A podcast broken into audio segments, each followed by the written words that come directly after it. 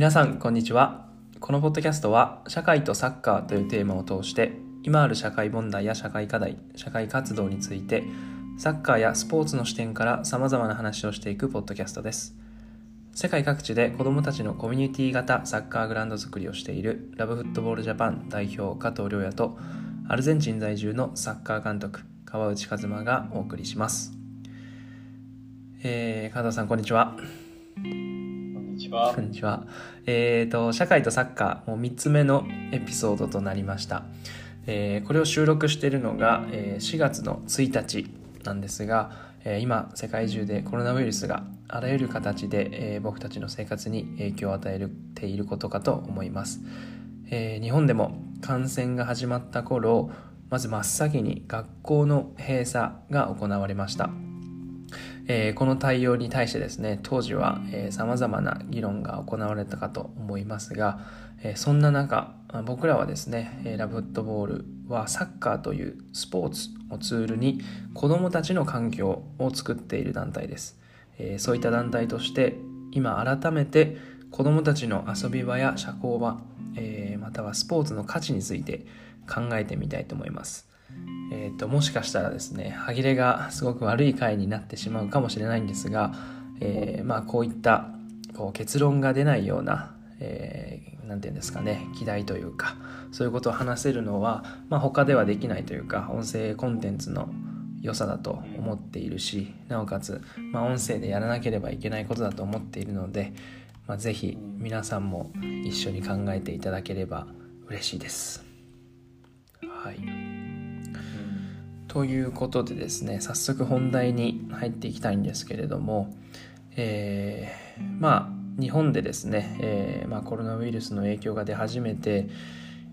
一番最初に行われたことが学校の、え閉鎖でした。全国で学校が、え中止になりました。でその時にですね、え僕たち大人はこう子供に対して何を考えたのかとかもしくは日本の子どもの遊び場だったりとか社交場、まあ、学校ですねについてどのように考えていたのかというのをですねちょっと話をしたいなと思うんですけれども、えーどうでしたか？当時、えーまあ、逗子はというか日本はというかどんな様子でしたか、そうだよね。うん。なんか覚えてるのが、週末の前にう、ん。2月27ぐらいに、確か、あのー休校の要請があって、で3月2日から、つまり週明けたらすぐ休校してくださいって要請だったんだよね。だからすごい、学校も戸惑ってたし、うん。もちろんそこの親御さんもそうだし、うん。で子供たちももちろん戸惑ってたっていうのがすごく印象的で、まあ、その中でやっぱり議論であったのが、うん、あのまあ学校に行ってない時の子供のうん。対応？そうですよね。子供の、うん、居場所どうするんだとか、うん。そは結構話に最初から上がったのが印象的に残ってるかなと思っていて。う、んでそうすると逗子に関して言うとう、ん。あのまあ、当初って子供の感染が世界的にもなかったんだようね。ん。そうでしたね。うん。っていうのもあったしあの屋外での感染も、まあ、低いっていうような話もあったからうん。割とその、まあ、逗子が特徴的な、まあ、自然の中で遊ぶっていう部分に関しては、まうん。あ、大丈夫じゃないかなっていうようなあの思いもあったと。うんで、まあ、ただ一方でも子供たちはやっぱり時間を持て余してるからでじゃあここに住んでる大人たちが何を一番最初に考えたかっていうとやっぱり子供たちの居場所を作ろうっていうところうん。から動き始めたのがあったね。うんで、まあ、逗子に関して言うと、まあ、自分含めてその逗子で一緒にやっている大人の人たち4人ぐらいがうん。なんか集まってじゃあ朝にその逗子の海岸で、まあ、遊ぶっていうようなことを始めないかってみたいなうん。話があってでいいねいいねってすぐそれがまとまってで、まあ、朝の7時45分ぐらいにも みんな海岸に集まってういいでね。10時ぐらいそう10時ぐらいまでね海岸でビーチサッカーとかビーチバレーとかやるってみたいなことを始めてさ。うん。で多い時だとそれをね週4回ぐらいやったりもしていて、いいですね。うん、で子供たちもなんかその20人とか30人とか集まって。でやっぱ面白いのがその子供たちのお父さんとか、うん。まあ、昔サッカーやってたからなんか一緒に入ってうん一緒に遊んでみたいなあって。うん。でそういったことをまあ続けてきたねでその休憩中とかにお父さんたちの話を聞くとやっぱり家にいるとどうしてもやることがないとか、うん。だからこういう場があの使われるだけで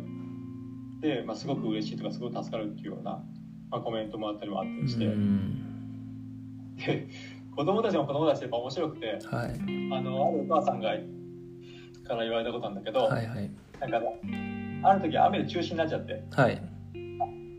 でそうしたらその子も家の中で泣いちゃったらしくて。かわいい。かわいすぎる。なんでやんないのみたいな感じで。そうだよな。そう。あの学校の代わりにはなってないんだけど、うん。うんなんか子供たちがその朝楽しんでもらえるようなあの場になってたんだなっていうふうに、まあ、すごく思ってたはん。ある、なるほど。でまあでも今は、うん、ちょっと先週ぐらいから特にさうん日本も状況変わそうってきたから、ですねもう今は実証見送ってるっていううのは段階がんなるほど。あって、そうか。でもうん。なんかこういうねなんかなんだろう日本だけじゃないけどこう全国でこうみんなが一斉に学校がなくなるとかそういうこと多分今まで、まあ、なくて例えば、うん。ね、インフルエンザがこう流行って学校閉鎖になるっていうのは、まあ、僕も子供の時何回か経験をしたけれどもただやっぱりその時はまあいずれ終わるだろうっていうまあ当然いずれ終わるし、うん、っていうのがあった中でなんか今の状況のこう違いとしてはもういつ終わるかわからない今これだけ、えーの状況が、ね、それぐらいの時から続いていてその不安っていうのがまあやっぱり大人が抱えてるのと同じようにもしかしたら子供たちもそういう不安を抱えているのかもしれないですよね今。そうだねで俺昨日さうん。あのー初めて知ったんだけどはい、ユネスコがうん。結構データ提供してて、うん。ユネスコって国連の、まあ、教育文化機関なんだけど、はい。この情報を見るとさうん。昨日の時点でうん。185カ国うん。で学校が閉鎖されていてうん。約15億人の子供が、うん。まあ、学校に通えてないと。うんで世界の国数が196なのね。ほう。196が85ってすごいな。ってるんだなっていう、うんそうなんだ。日本だけじゃなくてもう世界レベルで、うん。まあ、子供たちのそういった学校っていう居場所が、ううん。ん今はやっぱり一時的にストップしてる状態になるんだっていうのは、なるほど。カズマアルゼンチンはどうだったの？えーっとアルゼンチンはまあ日本とはちょっと、えーコロナウイルスの、えーなんていうんですか影響が出てくるのがちょっと遅かったので、えーその点で多分違いはあると思うんですけど、えー今の状況としてはアルゼンチンは4月の、えー12までかなとりあえずは、えーセマーナサンタってすごく、え大きな連休があるんですけどそれが終わるまでは、えー外出禁止が、えー国内全土に出ていてで国を出ることも入ることも今できないんですけど、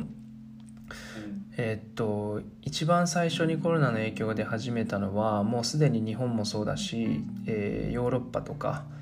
えーで結構大きな被害が出てる時に、まあ、アルゼンチンもいよいよ来たなっていうような感じででやっぱ一番最初に、えー行われたのは、えー学校の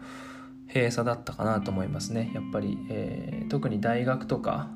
えーまあ、僕の周りに大学生が多かったりとか、えーまあ、大人が多かったりするのでその辺の情報はすぐに入ってきてで最初は確か3月いっぱいまでは、え学校ができないと、えおそらく、え大学だけじゃなくてそのちっちゃい子どもたちの学校も同じだったと思うんですけど、まあ、やっぱり最初に中止になりで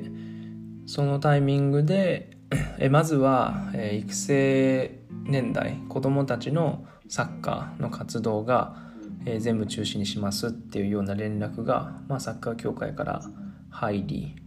でおそらくまあ子どもたちを配慮してっていうのも当然あると思うんですけどやっぱアルゼンチンのサッカーもその大人たちが、えー、まあ、週末に試合があればすごく集まるので、まあ、そういうところもおそらく考慮して、えー、最初にできないとなってでそこからまた数日経ってから、えー、プロのサッカーの試合とか、え大人のサッカーの活動も、え中止になりっていうような、まあ、順番だったんですけどやっぱり何ですかねこうアルゼンチンの今の様子を見てて日本の、まあ、特に東京とかの子供たちと違うなと思うのはやっぱり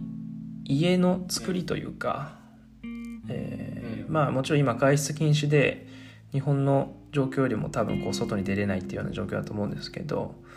なんかその家の中に庭があったりとかこうちょっとしたなんだろうな半分外みたいなこう僕ん家もそうなんですけどこう中庭があったりとか屋上に出れたりとかっていうような家がまあ全然多いと思うので東京とかに比べたら。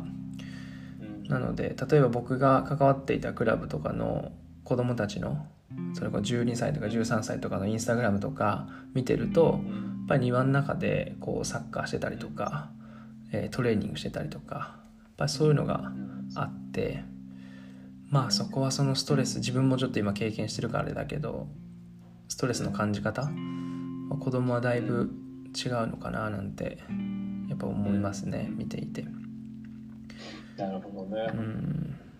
だからまあ逗子の話を聞いてもそうだけどやっぱり改めてその何ですかねその人間がそういう遊びをする場所とか自然があるスペースとか、そういうのはねこう普段東京に住んでてもあんまり感じないですけどやっぱりこういう時になって感じますよね。うん、そうだね。うん。うん、それは今もある程度報道されてるところもあるけどさ、うん、あのまあ、欧米とかだとこの外出制限が続いていく中で、うん、DV が増えてるっていうんだよね、うん、でフランスとかだとなんかもう家庭内その DV が30%ぐらい増えてるみたいな、結局その理由が精神的ストレスであるとか、経済的な不安からくる、まあ、衝動だったりみたいなことだって、間違いないですね。思うにさそのやっぱり子供の遊び場って、うん、もちろん子供にとっても大事なんだけど、うん、多分その家族の人たち親御さん親御さんとか保護者が、まあ、自分たちのストレスを緩和するためにも結構大事。っていうのはすごく思うとこあって。本当ですね。前も、まあ、東日本大震災とか熊本地震とか、はい、あのまあ、前職の時に関わってたこともあったんだけど、うん。やっぱり親御さんもすごく葛藤するんだよね、うん、なんか自分の可愛い子供のことを大事にしたいけれど、うん、その子供に対してね優しくで接してられないとか、うん、当たってしまう人がいるっていうところでまたさ自分の心のケアが必要になってみたいなって、そうですよね、うん、単純に子供の遊ばが必要っていうのは子供にとっても大事なんだけど、まあ、大人にとってもすごく大事なんだなっていうふうに思うし。本当ですね。なんか前あのラブフットボールのあの活動をなんだろうな多分最初の時とかこうラブフットボールってどんな団体なのかなとかっつってあの勉強してた時とかに思ったのが、そのまあ例えば、えー、ブラジルとか、えー、そういう場所でこう学校が終わった後に、うんまあ、やることがないからこうギャングのところに行ってしまったりとか薬の売買に手をつけてしまったりとかそういうことが起きる中でじゃあ学校の近くにそのサッカーのグラウンドができるだけで子どもたちがまあ学校終わった後にやることができてそれによってまあそういうギャングの危険性だったりとか、えー、子どもたちがこう危険なことをする、えー、リスクが低くなるっていう話を聞いてあ確かにそうだよなとかって思いつつでそれでその話で聞いてなるほどなと思ったのがやっぱり親御さんがこう安心できるその学校学校っていう場所が終わった後も安心して子どもたちが安全にサッカーをできる場所があることで親御さんのストレスが軽減されるっていうのは、なるほどなと思いましたけど、まあ、今まさにそういう状況ですよね。なんかそうだね、これからそうだとさらにその部分の、うん、そうですよね。していくかなと思ってる、うん、だからね今まではまあまた僕が考えるのとその親御さん考えるのはちょっと違うかもしれないですけどやっぱり学校っていう安全な場所子どもたちが集まって子どもたちが安全に時間を過ごせる場所っていうものがあることがこうなんだろうな子どもたちだけのためじゃなくて世の中をうまく回すために必要だったんだなっていうことを改めて感じますよね。そういう側面はあるよねやっぱ。なるほど。子供の、まあ、もちろん環境にとってっていうところで言うと、うん、もあの知ってると思うけどブートボールで毎年これからの日本社会でどういったスポーツ施設が必要になってくるかみたいなテーマでさ、はい、まあ、そのスポーツの場作りの教室っていうのをやってて、うん、で、まあ、去年その中で登壇してもらった人の中で、うん、あの環境デザイン研究所の代表の、まあ、千田先生という方がいて、うん、あの千田先生は子どもの性環境のもスペシャリストで,、で戦後から今までのその子どもの性環境の変化っていうのに今すごく、まあ、研究してて詳しくて、で実際に、まあ、その子どもがどういったら育つっていうような視点で、まあ、建築を手掛けてる人なんだけど、で、まあ、先生先生が言うその子どもの性環境に大切なものっていうのが、はい、いわゆるサンバっていうものであの時間と空間と仲間、うん、と遊びの方法って言ってるんだよね。うんうん、これらがやっぱりあの、まあ、相乗効果し合って子どもの成長生育にあの大きく関わっていくと。うん、でまあ、それをその4つを意識すると、はい、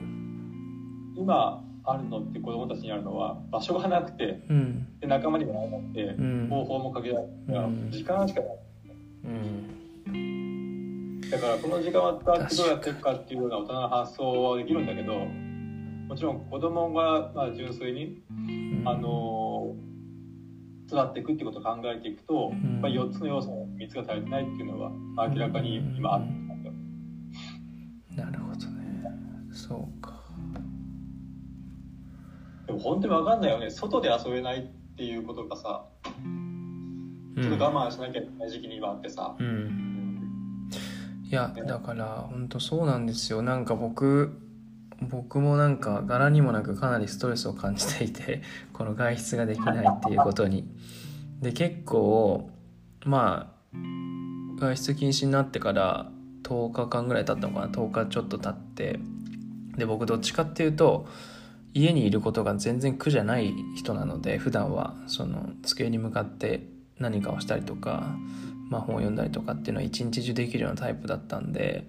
まあ全く問題ないなと思ってたんですけどやっぱいざこう外に出れないってなるとなかなかのストレス。でこれを外に出れないっていうのは、うん、日本でいうとちょっとコンビニ出かけるみたいなもんですねえっとね一応、えー、まあコンビニみたいなのは全部閉まってるんですよほとんどそういうちっちゃいあのお店は。ただこうスーパーとか薬局とかっていうのはまあ当然空いていてでそこに行く時は一応外に出れるっていうような感じなんですけどやっぱりそれだけなんであの人と話すこともできないし、えー、まあ外にあの警察がいてアルゼンチンの場合捕まるんですよ。そのなんかそのそういう用事がじゃない時に外に出たりとかあの国の指示にあの従わなかった人は捕まるんですよね。でそれも結構もう事例が何個も出てるのでやっぱりそこのなんか外に出る自由に外に出る散歩しに行こうみたいなことができないのでそこはね結構ストレスはどうしても感じますよね。そうだねうん、だからまあこういうのが子供たちがね同じようなストレスをもし感じるようなことがあれば、まあ、まだ日本はそういう状況には何だろう本当に禁止っていう状況にはなってないかもしれないですけどこれからはまあ分からないし特にね、ね、あの日本の家とか東京特に東京の都市部とかはこううん。本当に閉鎖空間というかあの家の中は家の中だと思うので、まあ、多分ぼ僕がアルゼンチンの今の家で経験してるストレスよりも、まあ、大きいストレスをね感じちゃうと思うのでそこをどうしたらいいのかなっていうのはやっぱ考えていかなければねダメですよね。でまあそういうこともあってこの収録の前に、えー、とちょっと、えーまあ僕たちの Twitter とかあとは Instagram とかで、えー質問をあの投げかけてみたんですけどその質問がですね、えーこの先もしまた子どもたちが学校に行けないようなことが起きたら子どもたちの遊び場や社交場に関してどのようなことをするのが良いと思いますか？または何かできることはありますか？というような質問を投げかけてみたんですけど、えーとまあ、いくつか、えーそうですね、えー回答をしていただいたのがやっぱり、えーオンラインですね。の話がやっぱりすごく多くてあの例えば、えーオンライン上で子どもたちに遊びを紹介するとかもしくはあのテレビ電話を使ってこう世界の子どもたちと交流させてみるとか、えー何かこうサッカーのゲームのお大会を開催してみるとか、まあ、そういったようなことが、えーすごく意見が多かったんですけど、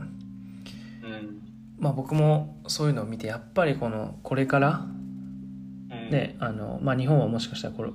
今回のコロナウイルスでこれから来るかもしれないしまた未来にね同じような状況が来ないっていうのはまあ保証できないのでやっぱりそうなった時にそのね現代だからこそそのオンラインに対しての考え方とかもしくはテクノロジー、えー子どもたちに対してスマートフォンとか、えー iPad とか、まあ、そういう話もよく議論されますけどそういうのもねもう少しやっぱ考えなきゃいけないのかなっていうのはすごく考えましたよね。なんか自分はそれもテクノロジーに対しうてん。ある程度進めるべきところとうん。やっぱり取っていくべきところっていうのはすごく悩みがあって、うん。うんそうですなんかこうやってね緊急の時って、うん。うん、いろんなものが未成熟のまま出てくるやんか、うん。サービスとして。うん。でとりあえず断定的にこういうことやってみようって進んでって、うん。短期的にはいいかもしれないけどそれがね長期的にインフラとしてなっちゃったら、うん。なんか人の暮らしそのものを変えちゃう可能性があるから、うん。怖いなと思うところもあって。本当っすね。だからなんかすごく、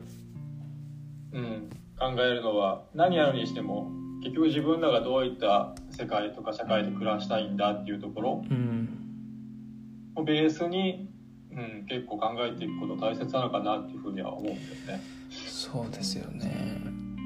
だからなんかまあもちろんね社会のこう状況というかあり方もね例えば50年前とは全く違うだろうし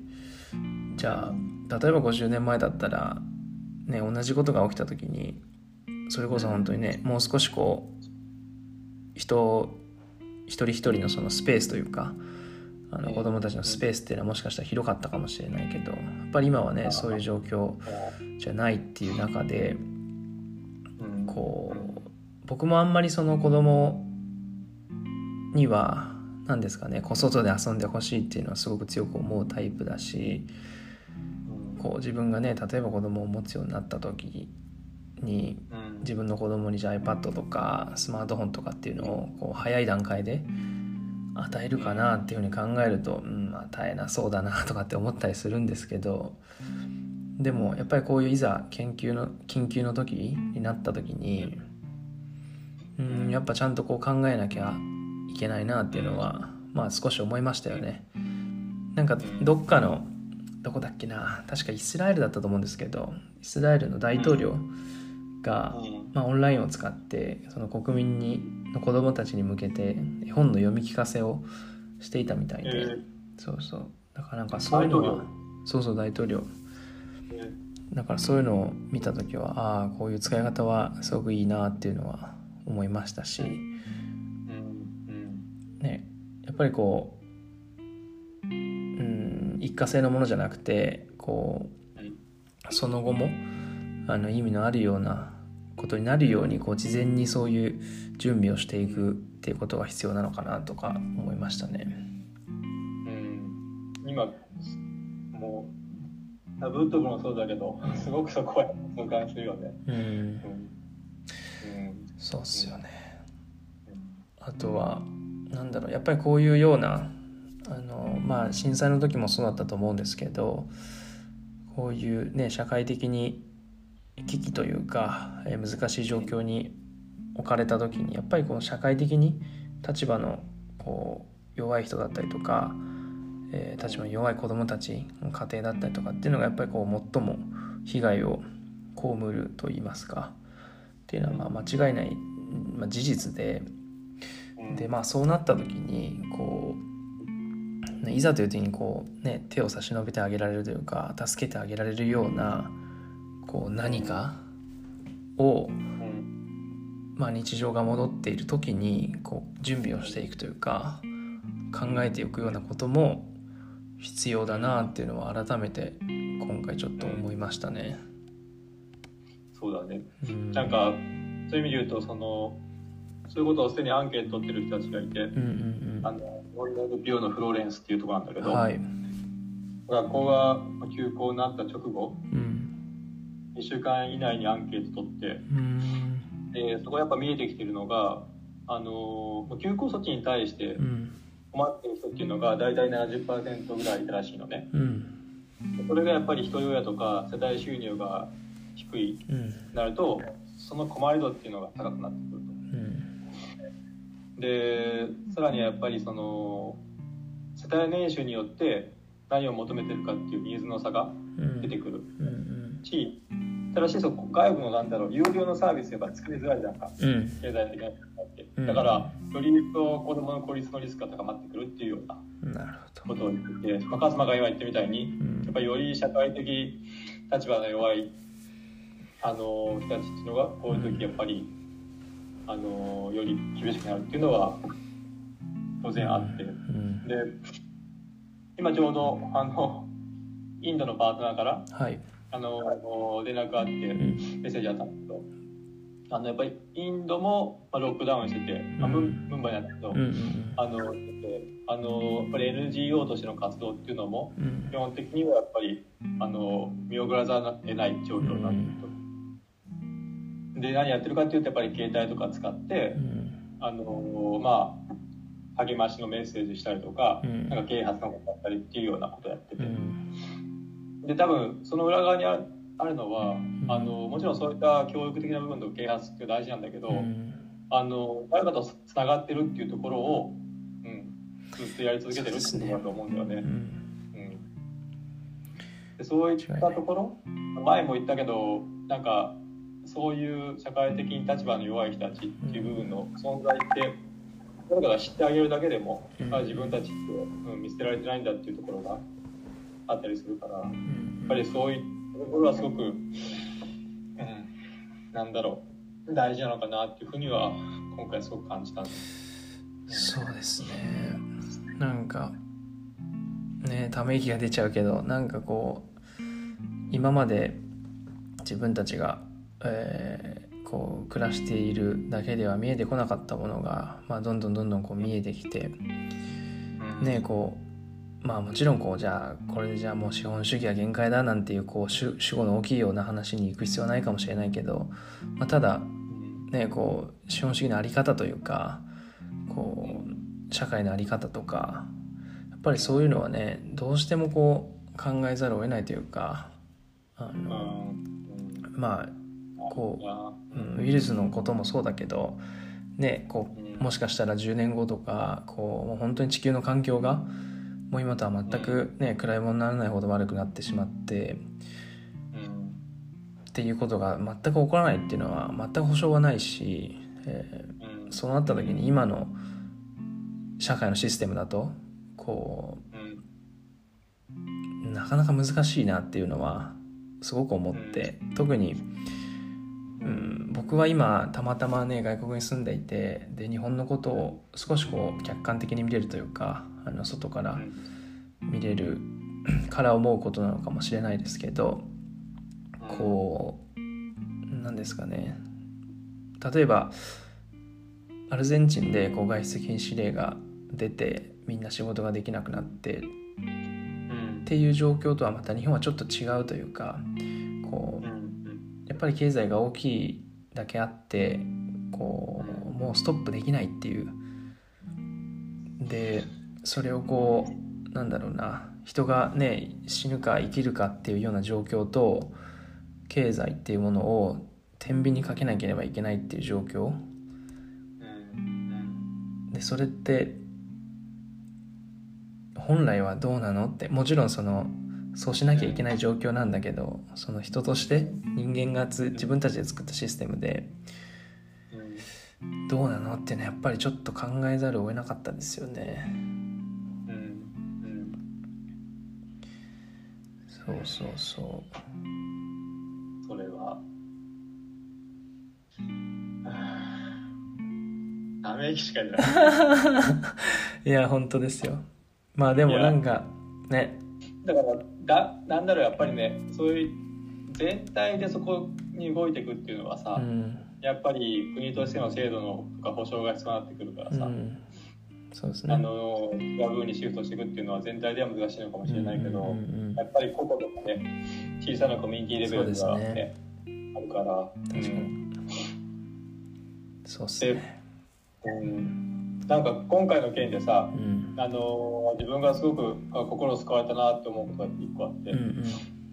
そのもちろん経済的な部分とか向き合う必要もあったんだけど、うん、そのやっぱり逗子であの一緒に活動している、まあ、NPO さんがあって「そっか」っていう名前の。はい、でその人たちが、まあ、あの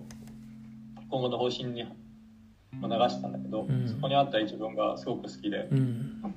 今そのソーシャルディスタンスって言われてる状況があって、はい、あの人との共通はなきゃいけないしみんなで集まるっていうことも基本的にはもう NG になりつつある、うん、まあ、そういった状況を踏まえて言ったのがつながってるから距離を置こうっていう言葉があって、うん、すごくいい言葉だなと思ったし、うん、強いなと思ったんだよね、それは今からやろうと思っても多分できないことで、やっぱり普段日々の生活の中でああもうみんながつながってるんだっていうことの積み重ねをしてるから、うん、あこういうことを言えるんだっていうその強さっていう部分をすごくそこに感じて。なるほど、うん、やっぱり、うん、結局はさっき言った、ね、準備のところになってくるのかなと思うなやっぱり、うん、確かに確かに確かに、確かにな。なんか。そんな確かに言ってるとまたうん、いじられてて いやあれです。なるほどね。です。いじられたのそうそう。これね意外と自分の口癖とかがあのバレて恥ずかしいんですけど。まあなんか本当にねその普段から孤立しているような人たちがこう状況とかでじゃあソーシャルディスタンスとかっつって距離を取りましょうって言われてもやっぱりそれはすごく寂しいしね。でも普段からこうつながってるような状況であれば、まあ今はちょっと頑張ろうっていうふうにみんなで思いますもんね、まあ子供たちは特にそうだと思うし、だから、うん、まあなんかそんな中でこう前向きなというか、ね、もちろん、あの暗いことばっかりじゃなくてコロナウイルスの件があったからこうなんだろうな良かった部分っていうのもやっぱ少なからずあったと思っていて例えば僕,、僕なんかは料理を 料理を始めたりとか今まで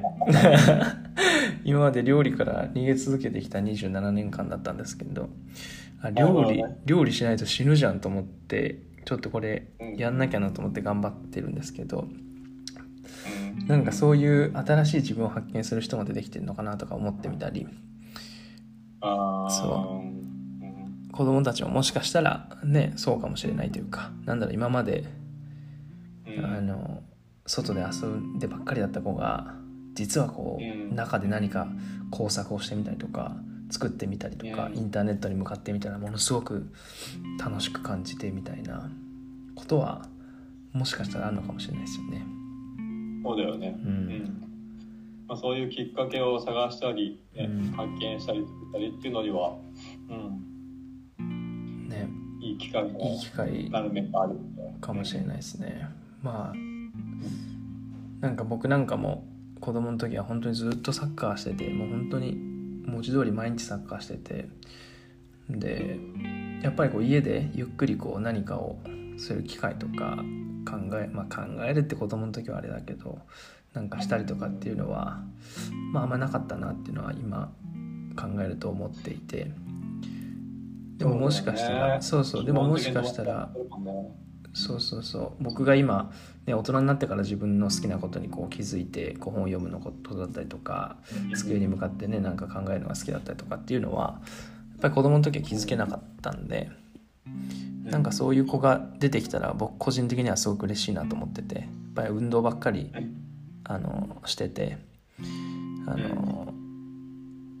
なんだろうなこうスポーツばかりしてるような子たちがちょっとこう立ち止まって何か自分の別の興味に気づけたらすごくいいですよね。うん、それあるね。う。ん、それちょっと思った。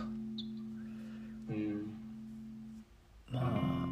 ああとは前向きなこととしては、えっ、とまあスポーツ界の動き、うん、今回のうん。あの件に関してスポーツ界の動きについてちょっと話をしたいんですけど、うん、まあ、やっぱり、えーどれぐらいかな？ヨーロッパとかでこううん、コロナの影響が出始めた時に、えーやっぱりこう世界、うん、世界的にこうサッカーとかスポーツとかの選手とかもしくはクラブっていうものが、うん。まあ、具体的にこう動きをし始めていて、えーうん。まあ、今でもすごくいろんな動きがあると思うんですけど例えば、えースター選手選手が SNS でこう、まあ、家にいるようにというふうに呼びかけたりとかあとは、まあ、バルセロナなんかはあの選手の給料70%カットをして、えークラブで働いている、まあ、選手以外の従業員の人に給料がちゃんと行き渡るようにっていうところで、えー声明を出したりとか。うん、あとはそうですね。すごくリバプールがあの動きが早かった印象を僕は持っているんですけどあの、うんまあ SNS でこういろいろね企画をやったりとか昔の映像を出したりとか、こう人が退屈しないようにこういろいろ工夫をしているなっていうような印象があるんですけどそういう点では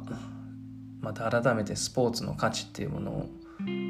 価値とか意味とかっていうものをちょっとこううん、考えるきっかけにはなりましたよね。そうだね。うん、そうそうなんかこういうことがあるたんびに結構思い出すのが、うん、うん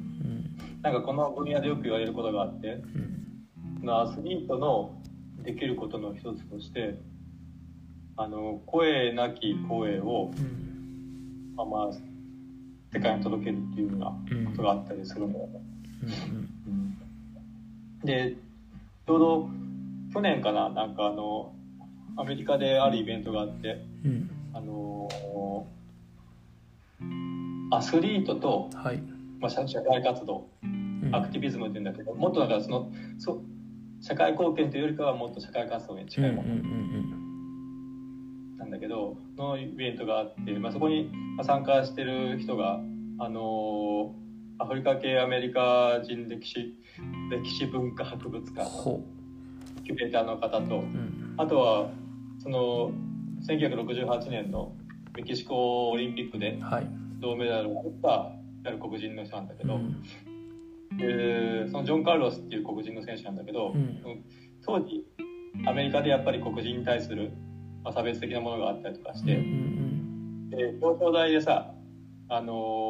ー要はちょっとその黒人差別に対する抗議っていうのをやったのね。うん。でそれがやっぱり IOC の目に、あのー求まって、うん。IOC があの守り立てによってあの結果的にもうその選手から除名されちゃったのよ、うん。うん、でもやっぱそのジョン・カルド選手自身は、まあ、それを踏まえてあのやっぱり自分の小さな行動が世間にバッと広がった、うん。対してすごくやっぱりあの心に思ったものがあるらしくて、うん。で言ったのがやっぱりアスリートってその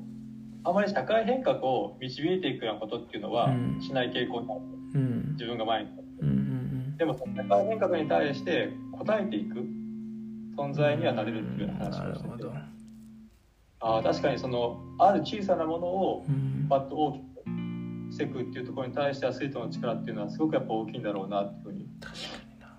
思うんだよね。だから今回の件でもさ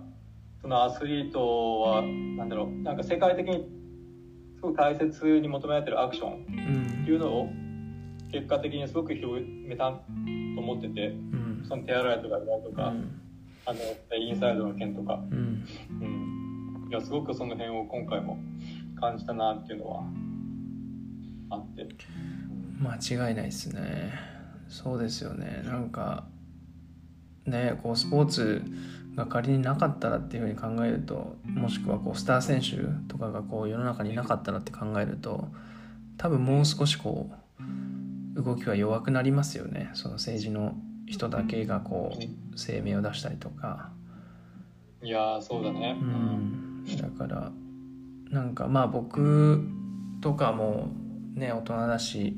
ちょっと違うかもしれないけど子供たちが自分が好きな選手が手洗いうがいをしようとかあのうん。家にいましょうねとかって言ってるのを見てやっぱりこう全然違いますよね。他の人が言うのとはだからそこの違ううん。うん。まあ日本のスター選手も含めて柴崎岳選手とかうん。も含めてこうやっぱり自分の存在の意味っていうものを理解している人がやっぱスポーツ選手は多いなっていうのは今回まあ改めて感じましたね。うん。なんかそれはすごく嬉しくなったし、うん今回の件いろいろなんかうん。なんだろうテーマで分けてみるとさ、うん。その選手がやったものってその手洗いとかうがいとかステイインサイドみたいないわゆるその教育的な部分とか啓発うん。が1個あったのと、うん。で2つ目がやっぱり室内でできるトレーニングみたいなうん。健康促進みたいなのもうん。あって、あとはクラブとかによって海外だとうん。ね、あのスタジアムを医療施設うんうにん。変えたりとかっていうのもまた施設の利活用みたいなのがあったりして、うんやっぱりただその全てに共通してるなと思ったのがさそのやっぱりつながりとか勇気うん。っていう部分を結果的に与えるようなことができてるんだなっていうふうに思って、うん。だからインスタライブとかやってるような人たちもいるけどさうん。あれ自身もコンテンツとしての面白さもあるんだけど、うん。うん、やっぱりそのつつながってるっていうその感じ。うんがすごく、うん、あの必要とされてるようなうん。気がして。間違いなんかそれを感じたのがあの日本フィルハーモニーだっけ？なんかあの何100人ぐらいでさ何かの曲をああやってましたね。はいはいはいはい。言ってましたね。あれ見た時に自分鳥肌立ったんだよ、ね、いやーわかります。めちゃくちゃいいっすね。一人の人が演奏してたら多分ああならなくて、うん画面に映ってるその100人ぐらいの人たちうん。がやるっていうところが多分自分にすごく間違いないですね。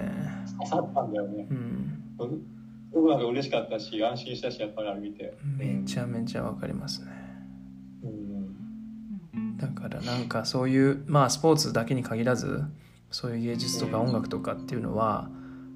うん。なんか今までもそう思っていたつもりだったけれどもただ改めてあ人に勇気を与えるんだよねっていうことをうん改めて思いましたよねそのなんだろうよくカースマノートに書いたやんか。何ですか？なんかカースマノートに書いたやんか。サノート？ッカー選手はを与えれるかどうか。ああ書きました書きましたそうそうだからなんかあれあれ結論はどうなん？だから要は僕はあれは何が言いたかったかっていうともうまさにその通りでサッカーっていう、まあ、自分がこう好きでこう従事していてなおかつ将来サッカーで食べていこうと思ってる人間としてうんこうあサッカーって人に勇気を与えるんだなっていうことをやっぱり感じた。すごくこうサッカーで人に勇気を与えるってこう安っぽい言葉のように普段は感じちゃうんだけどただ本当にバカにできないなっていうのはまあすごく思って。例えば、うん、僕がすごく直近で思うのは例えば震災の時なでしこが、えー、ワールドカップ優勝してで決勝戦でああいう試合をしてで僕は本当に感動したし、えー、日本人としての誇りを持ったしなんかこうあ未来に向けてまたね頑張っていこうっていうような気持ちはやっぱり、ま、湧いてくるし、まあ同じ時期にそのキングカズが復興マッチで点を取って、うん、カズダンスした時なんてまあ本当に本当に感動した。で心の底から勇気をもらえたっていう。でそれをもう一回思い出したなっていう今回の件で。でやっぱりそれって僕僕はどっちかっていうとサッカーをそのプロとしてあの、うん、人に楽しんでもらうためにこうお金をもらってやっていこうとしている人間としてすごく大事なことに気づけたなっていうのは、まああって、でちょっとこう殴り書きで書いたんですけど。ああそうなんだ、うん、だからそこを改めて思いましたよね。思わざるを得ないというか。なんかアルゼンチンでさ、印象的なそのアスリートクラブの活動ってあった？えー、っとまあなんかあのなんだろう。僕が一番最初にスポーツ選手のこう動きみたいなものでああなんかこういうのやってくれると僕らファンも嬉しいなと思うのはそのディバラ。あのアルゼンチンのパロ・ディバラ選手が、まあ、ユベントスの選手なんですけどイタリアでねすごく苦しい状況にある中で彼はその 強制的に、えー、外出禁止令が世界中でこう起きるより前にこう自主的に家にいようねってことを呼びかけていてでそうそうで彼はインスタのあのライブを超頻繁にやってくれててでなんだろうファンに向けてこう質問に答えたりとかなんか話をしたりとかって、まあ、その姿がもう僕はもう本当に感動してでそうで彼の、えっと、彼女もあのアルゼンチン人のすごく有名な歌手の方なんですけど、まあ、その人と一緒にイタリアに多分今いてでやっててこういうのはなんかもう本当にいいなと思ってそうただ残念ながらというかあのまあその後ディバラ選手はコロナに感染しちゃってまあイタリアなんででユベントスの選手も感染者いたしあれなんですけどなんかまあ今はすごく元気になったっていうふうなことを言ってるのですごく安心したんですけどそうそう。なんかそういうのはもうなんかすげえなと思いましたね僕は。そのその姿勢というか。なんかすごいいいなと思うのがさ、うん、そういうのでそのねディバラ選手のそれを見た、うん、まだプロじゃない若手の選手とかが、うん、プロになった後にさ、うん、こういった行動を見て真似していくっていうところ、間違いない。がうまいと思うんだよねやっぱね、うん。いや本当そうだと思います、だからこういうそういうね姿っていうのは絶対こういろんな人に届いてるはずだし、うんだからさっきの話は短期的にももちろん意味があるけどさ、うん、ね。すごくやっぱ残っていくものになるんだよねそういうのってね、うん、日本の選手がやっても、ね、日本の子供たちがあプロになったらこういうことをしようっていうふうに思うかもしれないし、うん、間違いないですね、うん、だからまあそういうふうななんかそれぞれが持っている、まあ、役割というか価値というかそのプロサッカー選手が持っている価値と、えー、僕たちみたいにこう一般人が持っているような価値とまあそれぞれ違うと思うんだけれどもただそれをちゃんとこう理解をしてこういう世の中が大変な時期に動き出せる人っていうのはすごく勇気をもらえますよね。そうだね、うん、そう思う。そう。だからまあ今回その、うん日本と海外の違いを結構見てみたらさ、うん。まあ、一番特徴的なのは寄付だけなんだよね。うん。クラブとかが出せる寄付っていうのはもちろん海外の方が多かったりするんだけど、うんまあ、その人たちがやってることっていう部分はうん。あまり変わらないっていう。うんうん。だから本当日本の選手からも海外の選手からも、うん。今の状況に対してすごく勇気もらってるんだなっていうふうに感じるんだよね。間違いないですね。まあ最後にまとめるとどうですか？そのスポーツ界として。あと10分だね。うん。いい時間だ。いい時間。なんかスポーツ界としてもそうだし、えーうんこういうようなあの、うん。社会活動をするような団体としてもそうかもしれないし。うん。どういう学びがありましたか？今回の件で。うん。そうだね。やっぱり他から学ぶことっていうのが結構多くて、ん。自分の中では今回、まあ、2つうん。あるかなと思って。はい。まあ一つはやっぱりアンケートって大事だなって思ったほう。うん。なんかこれはよく聞く緊急時とかに、うん。あの日本の NPO とか NGO もやるんだけど、うん。その目的はもう現状を知るっていうところとかうん。世の中に事実を伝えるっていうところにあったりして、うん具体的に世の中にの人たちはこんなことに困ってるっていうところであったり、うん。だからこういう施策をしてくださいねっていうふうに、まあ、国とか自治体に伝えていく、うん。で実際に政策として実現させていくっていう流れなんだけど、うん。一人の人があの声を上げるよりも客観性もあるし、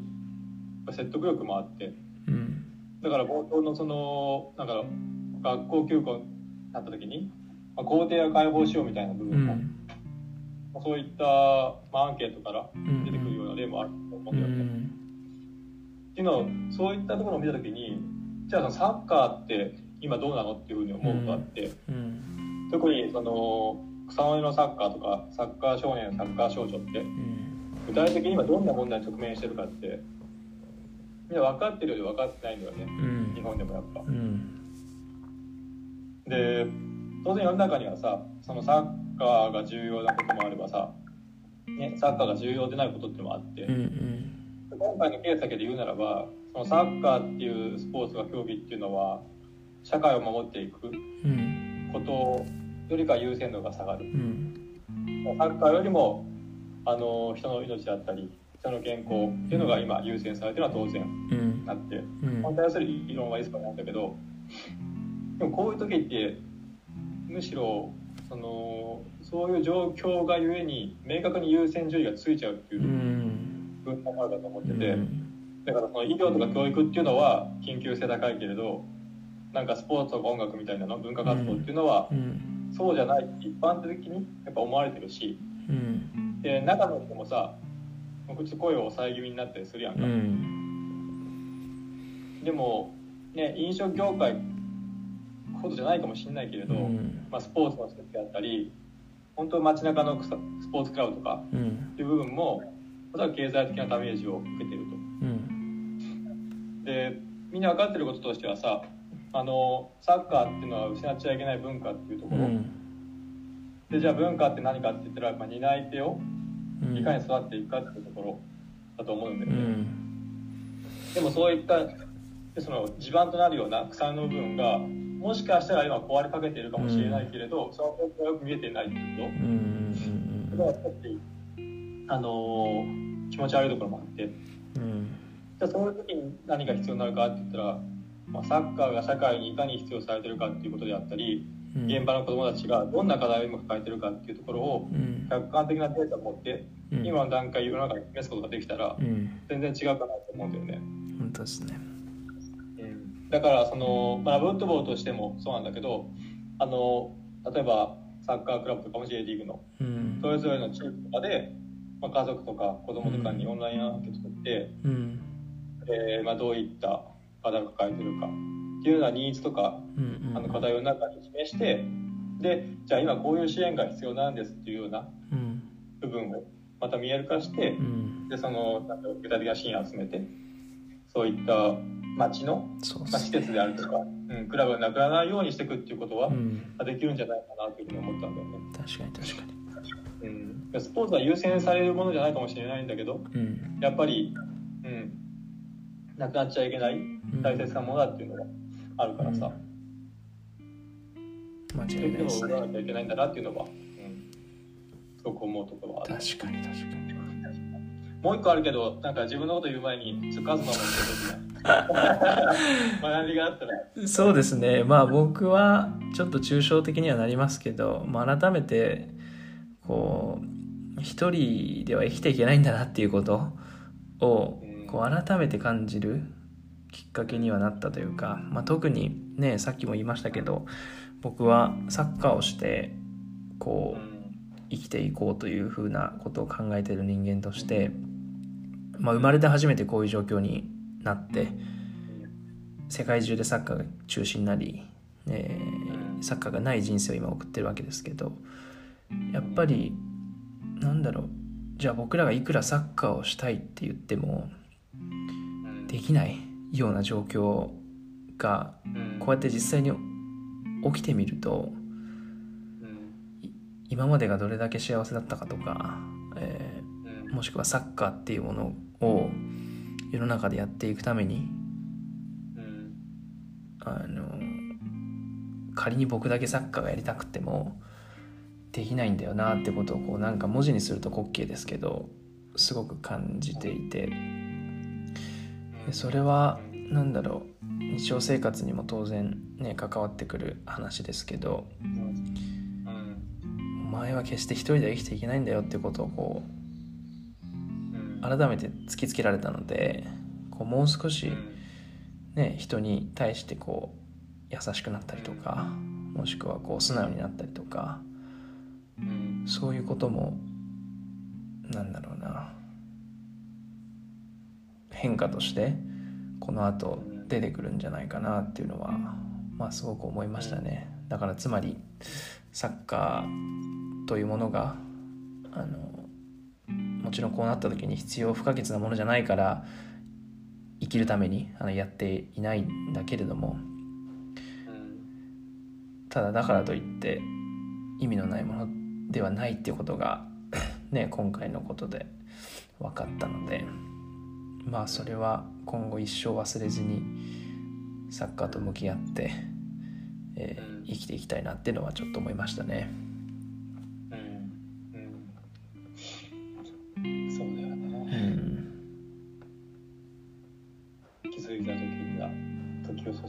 ないように。そうなんですよ。本当に。時々忘れち自ゃうんですよ、分もう一個あるね、んだけどいいや。いいや、本当ですか？うん大丈夫。ですか？うん。まあまあまたどっかの機会で話せれば。そうだね。うんいいですね、こんなところでまあちょうどうん。1時間ぐらい57分ぐらいになっているんですけど、まあ、えーこの後も、えーうんまあ、コロナによる影響というか混乱は続くと思うんですけどうん。まあいろいろこう考えながら、えー未来に向けてうん。良い一歩というか良い進み方ができるようにうん。考えていければいいですよね。うん。そう思います。うん、なのでま今はあうん。うん。ね。たくさんの人が、うんまあ、人の命とか安全とか健康とかうん。そういったものをやっぱり最優先にしてうん。協力していくっていうところ。うん。個人的にも思うしまあラブウッドボールとしてもうん。そこをやっぱり求めて、うん、皆さんに呼びかけていきたいなというふうに思っています。うん。またね、うん。うん、同期戦になるかもしれないけどはい。この課題を乗り越えて、うん、みんなでグラウンドに戻ってそうですね。一緒に遊べたらなって、うん、そうですね。思う。うん。またちょっとその日常に戻れることを夢見て頑張りましょう。ん。うはい。そんなところで。ごめんね。そうですね。いやもうこんなもんです。まあなんか何かこう答えが出たわけではないしすごく歯切れが悪いうん。回になってしまったんですがまあ最初も言った通り世の中の大抵のことは結論が出ないような問題だと思うのでまあそういう機会にもなっていい機会だったかなと思います。はい、はい。ありがとうございました。それでは今回はこれで終わりとなりますがまた次回も社会とサッカーぜひ聞いていただければ嬉しいです。ありがとうございました。ありがとうございました。はい。それではまた次回お会いしましょう。バイバイ